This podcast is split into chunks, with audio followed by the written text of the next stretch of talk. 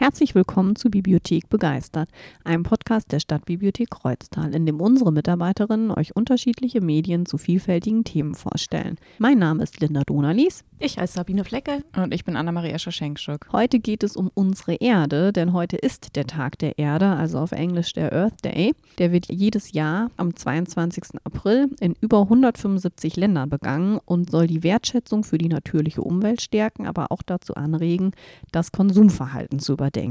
Und ja, wir haben jetzt einfach mal nach Medien rund um das Thema unsere Erde geschaut. Und ich würde direkt mit dem ersten starten von Esel und Hörnchen, die das Ende der Welt suchen. Das ist von der Anja Fröhlich und die Bilder dazu hat die Anke Faust gezeichnet und man kann auch fast sagen konstruiert. Ja, das ist nämlich echt cool gemacht, aber dazu gleich mehr. So, also wir haben Esel und Eichhörnchen, das sind die dicksten Freunde und eines Tages, während sie draußen sitzen, Hey Hörnchen, sagt der Esel eines Tages, glaubst du, die Welt ist irgendwo zu Ende? Na klar, antwortet das Hörnchen, alles ist irgendwo mal zu Ende. Und wo soll das Ende deiner Welt deiner Meinung nach sein? fragt der Esel. Keine Ahnung, sagt das Hörnchen, vielleicht ganz da hinten. Es zeigt in die Ferne, da wo man nichts mehr erkennt, da ist wahrscheinlich Schluss. Ein wahrscheinlich reicht dem Esel aber nicht, er will immer alles ganz genau wissen. Also die Grundidee hat mich so ein bisschen an Janosch, so wie schönes Panama erinnert. Es ist aber ganz anders umgesetzt. Die beiden erleben auf ihrer Umrundung von der Welt dann jede Menge Abenteuer. Sie durchqueren ein großes Wasser mit dem Boot, landen in der Wüste und in der Wüste, da fällt mein Lieblingssatz. Da treffen sie nämlich Kamele und das Kamel sagt dann, aber ohne Höcker seid ihr hier aufgeschmissen. Keine Höcker, keine Power. Total cool. Hier sieht man auch schon so ein bisschen die Zeichentechnik, die finde ich mega. Also die hat so einen Mix gemacht aus äh, Foto und gezeichnet. Also hat zum Beispiel das Tierfell bei dem Kamel, das muss irgendwie wie fast so ein Schaffell sein, ne? Oder der Esel, der hat halt tatsächlich einen Jeansstoff an bei seiner Jeanshose. Das finde ich ziemlich klasse. Also sie kommen auch noch beim Südpol raus, sind dann irgendwann in Australien und ganz am Ende natürlich wieder zu Hause. Und dann sagt das Hörnchen bzw. der Esel, überlegt, hm, das kann nur eins bedeuten, sagt er. Wir sind gar nicht schnurstracks geradeaus gelaufen, wir sind im Kreis gelaufen, verstehst du? Oder wir sind beides, sagt das Hörnchen geradeaus und trotzdem im Kreis gelaufen. Wie soll denn das gehen? fragt der Esel.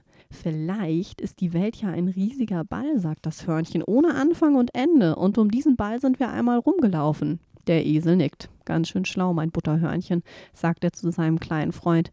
Dann gibt es gar kein Ende der Welt. Und das haben wir beide ganz alleine herausgefunden. Oh, wie süß. Ja, total. Ne? Ich finde die Geschichte, die ist also die ist so schön geschrieben und auch so, dass glaube ich am Ende jedes Kind weiß, die Welt ist rund. Und also es geht natürlich auch so ein bisschen um Freundschaft bei dem Buch.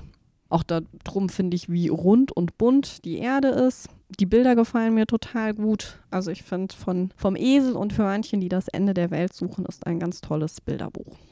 Die sind ja zu einer wichtigen Erkenntnis gekommen. Das kann man mit Hilfe von meinem Bilderbuch auch, allerdings mehr so Richtung Philosophie, würde ich jetzt mal sagen. Das Buch ist von Mark Majewski und heißt Kann unsere Erde fühlen? Er wirft also 14 Fragen auf zum Befinden der Erde. Erstmal fängt es recht bunt an mit satten Farben. So ein lichtdurchfluteter Dschungel ist da zu sehen. Und dann fragt er, fühlt die Erde sich lebendig? Und man sieht auf diesem Bild, oh ja, die Erde fühlt sich lebendig. Dann geht es weiter, fühlt sich die Erde sicher? Und ist die Erde zufrieden?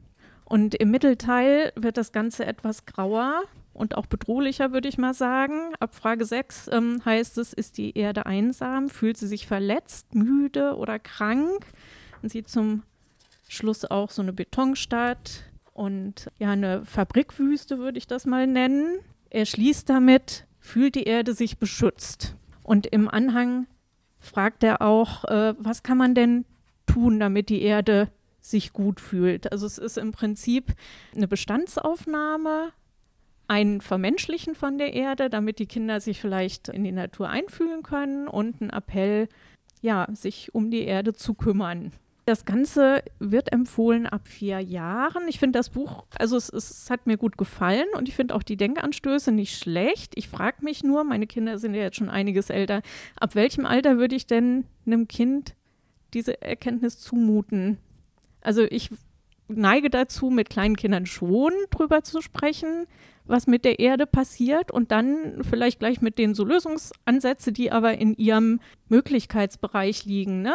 So nach dem Motto, nicht so viel Müll machen oder das Licht ausmachen. Das Licht ausmachen, wenn genau. Ähm, wenn ich mir das Buch angucke, dann überlege ich, wenn ich das als kleines Kind gelesen hätte, hätte ich das wahrscheinlich als bedrohlich empfunden. Aber es ist schon lange her. Wie gesagt, was meinst du? Also ich würde jetzt bei meinen Kindern vermuten, dass sie es überhaupt nicht so greifen können. Also selbst wenn ich denen die Bilder zeige, wie die Umwelt zerstört ist, das ist für die, also es ist ja auch wirklich gezeichnet. Man sieht auch, dass es Bilder sind, die gemalt worden sind.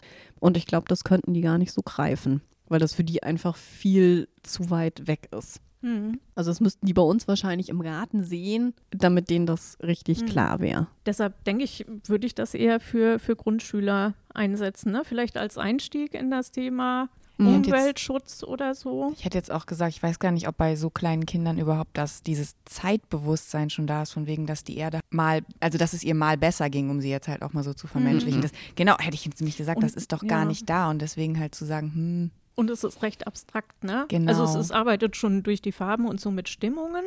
Ich würde auch mit Kindergartenkindern, es gibt von Pepper Woods, das finde ich sogar tatsächlich richtig cool, das Buch, was wir im Endeffekt für unsere Erde tun können, haben wir auch hier. Und da sind wirklich ganz praktische, kindgerechte Vorschläge. Zum Beispiel das Wasser nicht unnötig laufen lassen, den Müll zu trennen, das Licht auszumachen. Also ganz, ganz praktisch und wirklich kleinteilig. Sachen ohne Verpackung ne, zu kaufen oder halt eben Taschen mitzunehmen zum Einkaufen, damit man da keine neuen dann braucht, sondern immer wieder seinen Jutebeutel nehmen kann. Das finde ich ist wirklich für kleine Kinder gut gemacht. Das kann man mit denen durchblättern, aber ich glaube, wenn man da nicht unglaublich viel als Erwachsener zu sagt, bleibt da wahrscheinlich recht wenig bei den Kindern hinterher hängen. Genau, ich habe nämlich überlegt, ob das eigentlich ähm, das Buch für die Begleitperson ist. Weißt du, so. Mhm. Kann. so ein bisschen hinten rum. weil das sein. Kind dann bestimmt sagt, ja, aber Mama, warum machen wir das denn? Also, ne? Machen Kinder dann auch. Hm? Ja, ja, eben. Die genau. sind da ja dann, wenn die aber einmal wir müssen irgendwas den Müll haben. Trennen, sonst fühlt sich die Erde krank. Genau, also vielleicht doch noch schlauer, als ich gedacht habe, das Buch. Der Autor heißt Mark Majewski. Der ist französischer Autor und Künstler mit einer großen Liebe für die Natur. Er malt also am liebsten Landschaften und das merkt man den Bildern auch an. Okay, also ich finde, etwas greifbarer wird es jetzt bei meinem nächsten Buch auch ein Bilderbuch, auch ab vier Jahre. Das heißt nur ein kleines bisschen von dem Olivier Talek. Da geht es um ein Eichhörnchen. Ja, das ist, nee, das ist, das ist, das ist so süß. Die, die Bilder, die sind, ja, die sind, oh, ja, ich liebe dieses Buch. Genau, also das Eichhörnchen stellt uns seinen Baum vor und ein Baum ist super empfindlich und man muss gut auf ihn aufpassen. Und das Eichhörnchen geht also auch wirklich auf den ersten Seiten herzallerliebst mit diesem Baum um. Also man muss in die Rinde flüstern und sich um ihn kümmern, wie um einen Freund. Und ja, der Baum kümmert sich dann halt auch gut um das Eichhörnchen, weil er hat nämlich Zapfen und Nadeln und oh, die schmecken so lecker. Und er hat ja auch so viele davon und äh, dann ist er dann. ja, dann sieht man halt das Eichhörnchen, wie es seinen erhobenen Zeigefinger hat und den Leser auch wirklich direkt anguckt. Äh, Vorsicht, man darf nicht alle Zapfen auf einmal futtern. Man darf sich nur ein paar davon nehmen. Nur so viele, wie man braucht. Ein Baum ist nämlich super empfindlich und man muss gut auf ihn aufpassen. Können wir das Bild bitte an die Schokoladenschublade? ja, bitte. ja. Und dann nimmt es halt immer mehr Zapfen und dann ist nur noch einer da. Und ich meine, einer ist jetzt irgendwie auch blöd, dann ist es den auch, dann ist die Chose erledigt, ne?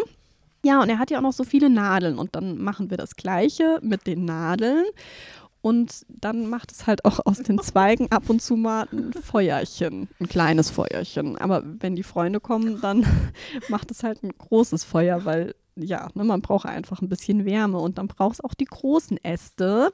Ja, und ganz am Ende hat das auch noch die Wurzeln gefuttert und dann ist nicht mehr viel von dem Baum da. Also eigentlich nur noch der Stumpf. Ja, und dann äh, sieht man Kinderhände, die rufen, oh, ein Eichhörnchen. Und das Eichhörnchen, was wegflitzt mit den fröhlichen Kindern hinterher, die rufen, ein Eichhörnchen ist super empfindlich, man muss gut darauf aufpassen.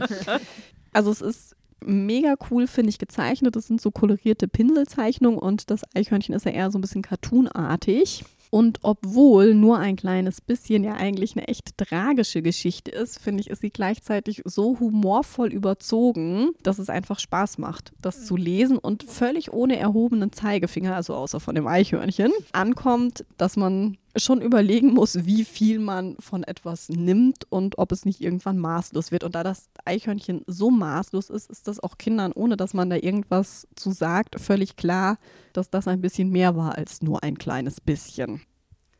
Weißt du, wovon es nicht nur ein bisschen gibt? Von uns. Es gibt ja acht Milliarden Menschen auf der Welt. Das kann man sich überhaupt nicht vorstellen. Genau.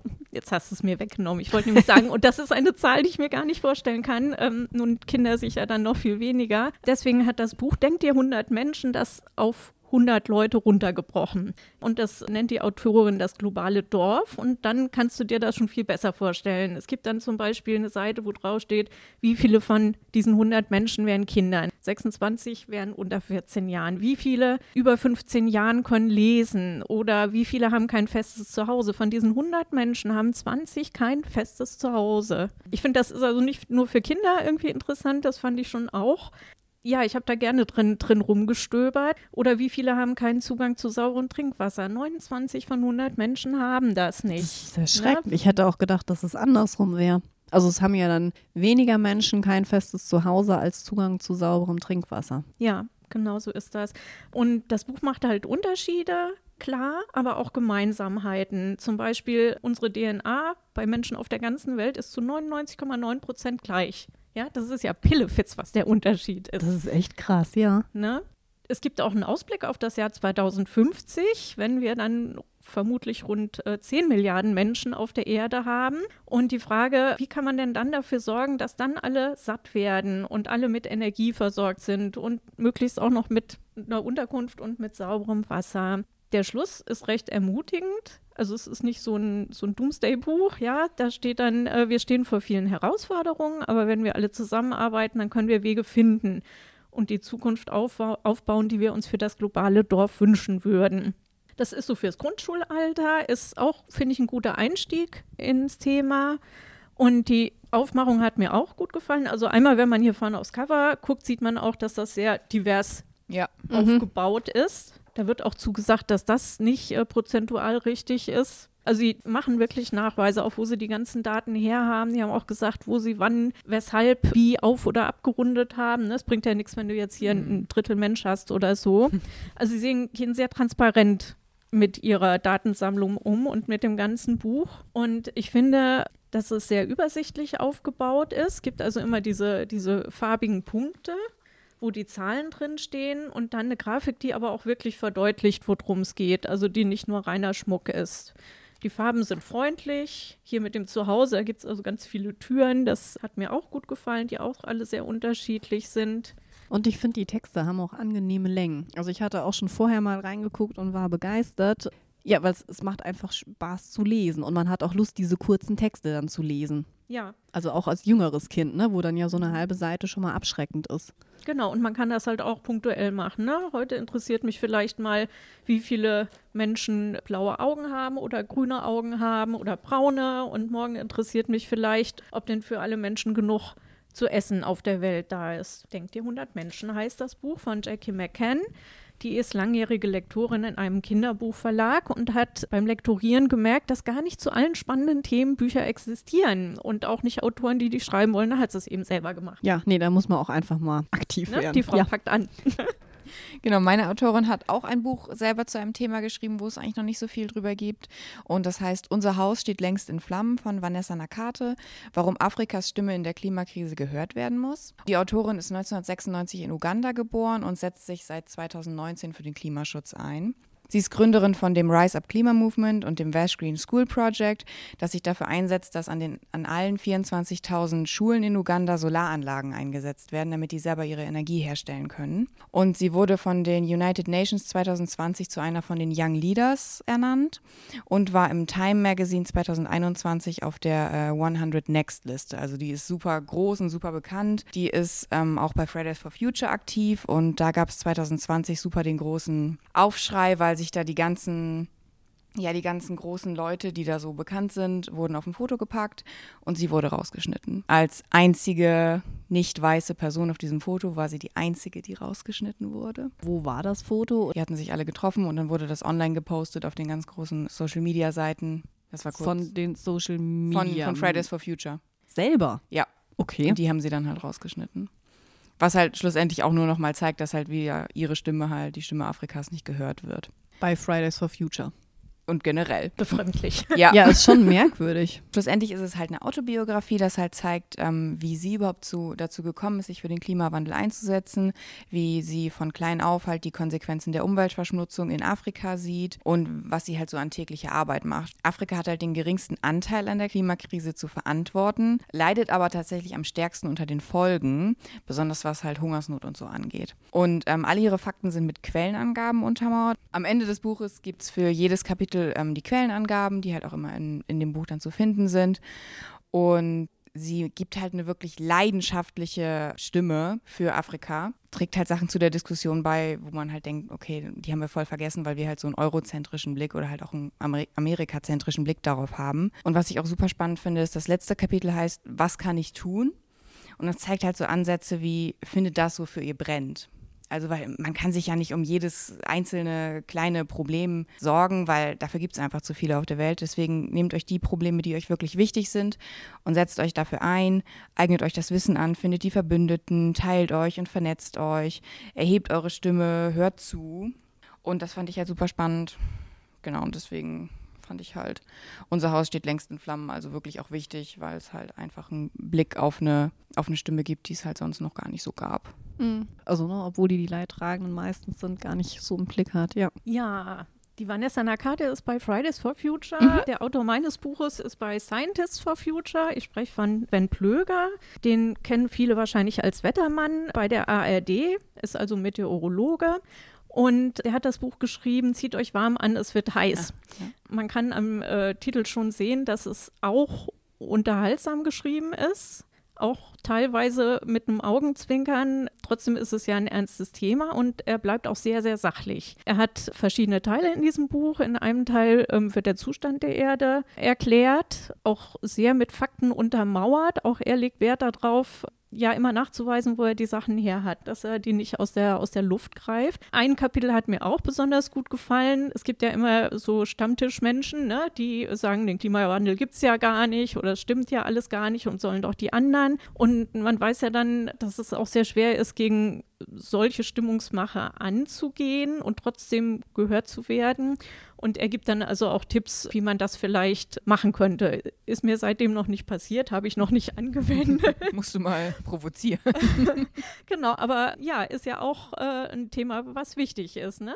Das, das kommt ja tatsächlich vor. Und statt dass man dann einfach nur gefrustet aufgibt, zeigt er halt Wege auf, wie man vielleicht äh, versuchen könnte, da trotzdem noch ins Gespräch zu kommen. Was ich erstaunlich fand, war, er sagt, dass also die Wissenschaft schon vor 20 oder 30 Jahren ziemlich genau vorhergesagt hat, welche Auswirkungen unser Lebensstil auf das Klima haben wird. Und die haben also auch diese Extremwetterkatastrophen schon vorhergesagt und trotzdem ist ja nichts passiert oder nicht so viel.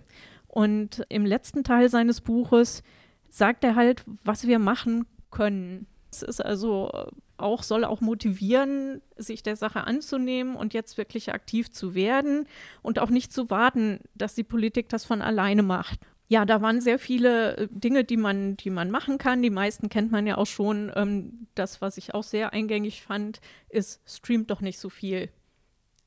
Ja. Ja. also, liebe Leute, hier ist eine wunderbare Bibliothek mit ganz vielen DVDs und ganz vielen ähm, Hörbüchern. Die könnt ihr alle bei uns ausleihen, ohne zu streamen. Und wenn ihr noch mit dem Fahrrad herkommt oder mit den Öffis, ist das, ähm, wir sind so umweltschonend. Ja, Bibli ja, Bibliotheken sind umweltschonend, ja. auf jeden Fall. Was ich total spannend fand, also ich habe es auch gehört, er liest es ja selber vor und macht das auch echt gut. Auch eben mit diesem Augenzwinkern ab und zu, dass einfach die Menschenmasse für diesen Planeten ja auch ein Problem ist. Und seine Idee, das fand ich total interessant, belegt er auch wieder mit Zahlen, wäre Bildung. Weil in den, also je, je gebildeter die Menschen sind, desto weniger Kinder haben sie eigentlich. Und dann hat man halt ne 1,5 oder 2 und nicht 7 oder 8. Das hat er dann auch aufgeführt. Das ist mir zum Beispiel hängen geblieben. Ja, wenn wir jetzt das Thema Klimawandel, Umweltschutz in Romanen mal angucken wollen, da hätte ich dann noch mitgebracht Klima, deine Zeit läuft ab von dem David Klaas. Der ist ein Schriftsteller und auch ein Autor von zahlreichen Hollywood-Drehbüchern. Im Moment arbeitet er auch in einer Filmschule und er lebt mit seiner Familie in New York City. Die Geschichte, also spielt im Jetzt und ja, weil die Welt der drohenden Klimakatastrophe eigentlich mehr oder weniger tatenlos zusieht, hat sich ein einzelner Mann, der Green Man, überlegt, mit gezielten Anschlägen zu helfen, zum Beispiel auf einen Staudamm. Und er hat sich sieben Ziele ausgesucht, die dem Klima im größeren Stile schaden und die möchte er sabotieren. Und als Leser steigt man bei seinem sechsten Anschlag ein. Trotz einer sehr detaillierten Planung kommen auch immer wieder Menschen zu Schaden und er wird vom FBI als Ökoterrorist gesucht und eben auch als Massenmörder. Die haben ein recht einfaches Bild von diesem gefährlich fanatischen Monster im Kopf und erst als sich dann der Computernerd Tom Smith einschaltet, schlagen sie im Endeffekt neue Wege ein und kommen dem Green Man dann auch näher. Die Perspektive wechselt immer zwischen dem FBI-Menschen und dem Green Man und es ist eine sehr spannend zu lesende Verfolgungsjagd, angenehm unblutig und es fällt leicht. Hm? Das wischt ja auch alles weg, ne, vom Staudamm. Ach so, naja, ja, da, also da kommen, ich weiß gar nicht, so sechs Leute oder so, ne, die dann halt ertrinken.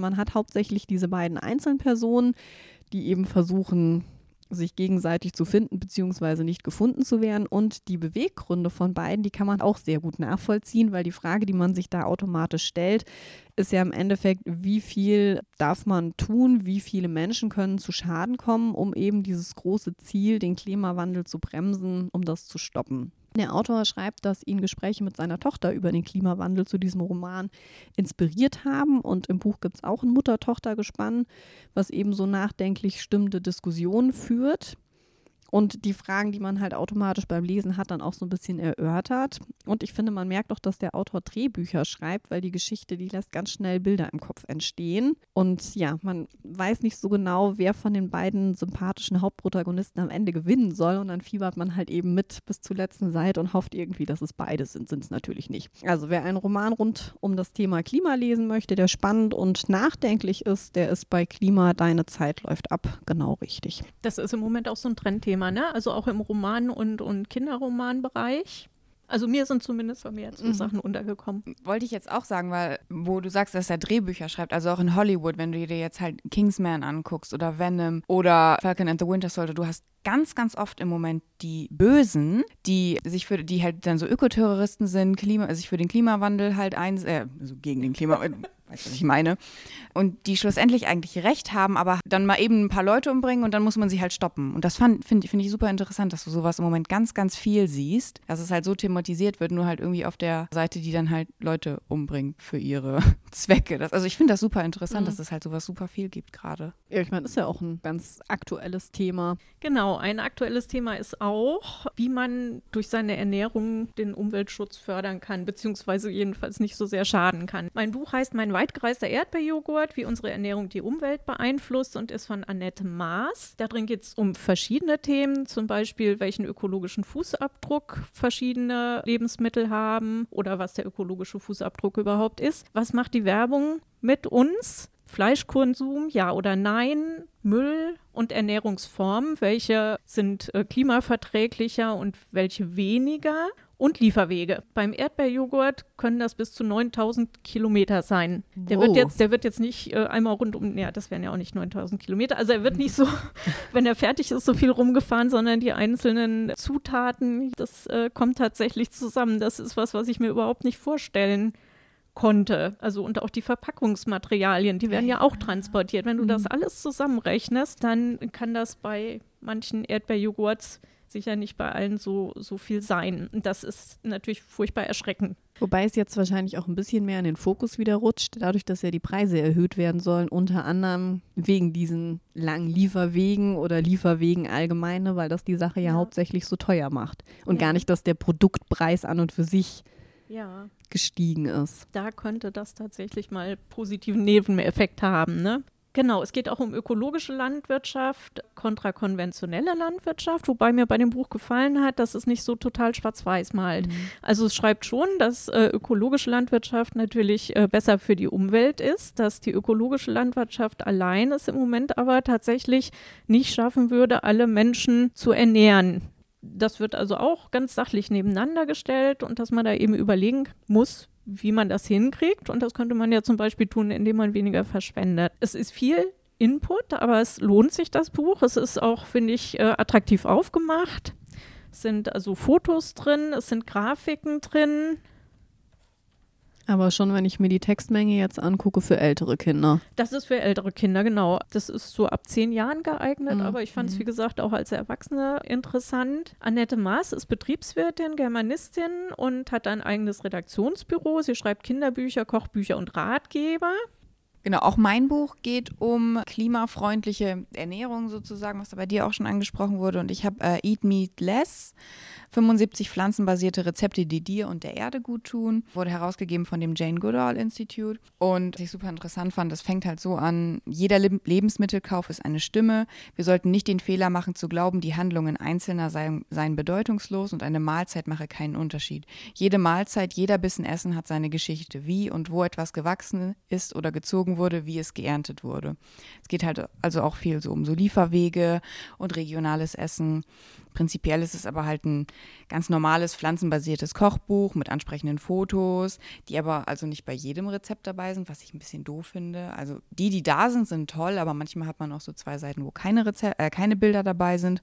Und was ich auch ein bisschen doof finde, ist, dass teilweise die Zutaten hierzulande sehr schwer zu bekommen sind. Also in Amerika und in englischsprachigen Ländern kein Problem. Hier ist es ein bisschen schwieriger, was dann natürlich auch die Lieferwege länger macht. Jedes Rezept hat Info vorweg, zum Beispiel wie hoch ist der CO2-Fußabdruck ähm, von Tofu oder das Kala Namak, also Schwarzsalz, den Geschmack von Ei ersetzen kann, welche Zutaten welche Vitamine liefern, aber auch so Rezeptanmerkungen, wie man was jetzt regional oder saisonal äh, ersetzen kann. Und äh, am Ende gibt es ein Register mit der alphabetischen Reihenfolge von allen Rezepten.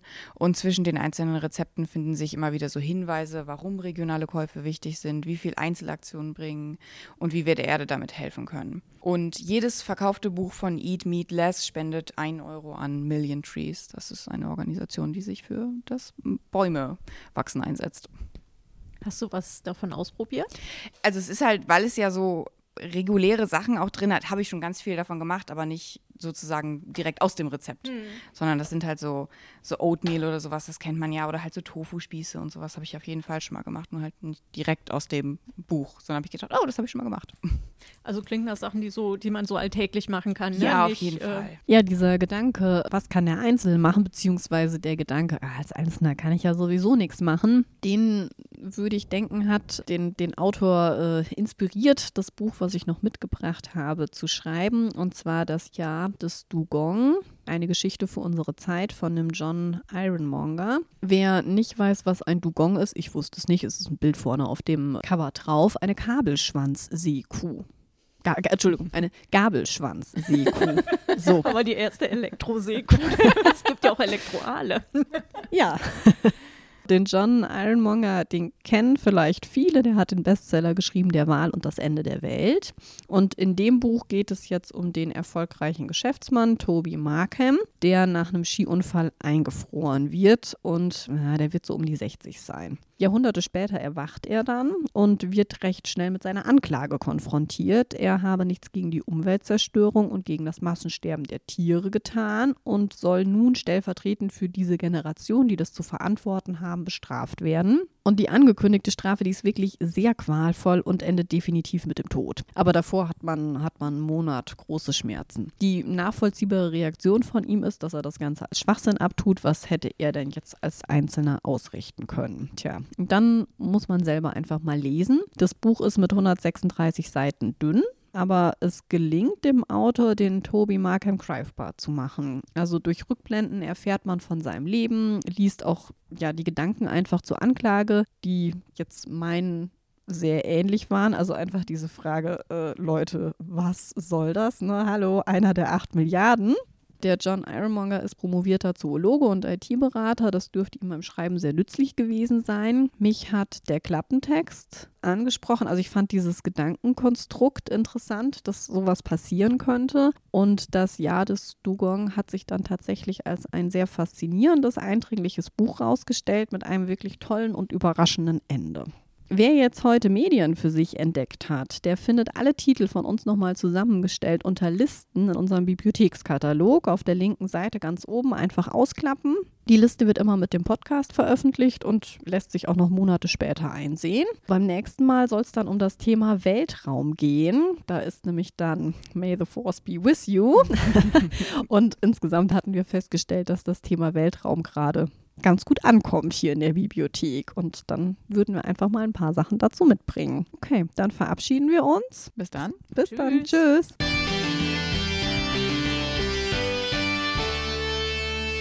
Und ihr dürft auf gar keinen Fall vergessen, uns auf Instagram zu folgen und auch auf Facebook, Stadtbibliothek Kreuztal. Wir posten Medientipps und Sachen aus dem äh, Bibliotheksalltag und natürlich auch ganz aktuell Werbung für unser Jubiläum, weil wir haben nämlich ganz, ganz, ganz tolle Veranstaltungen, die, auf die ihr schon einen kleinen Vorgeschmack bekommt, wenn ihr uns auf Social Media folgt. Bis dann.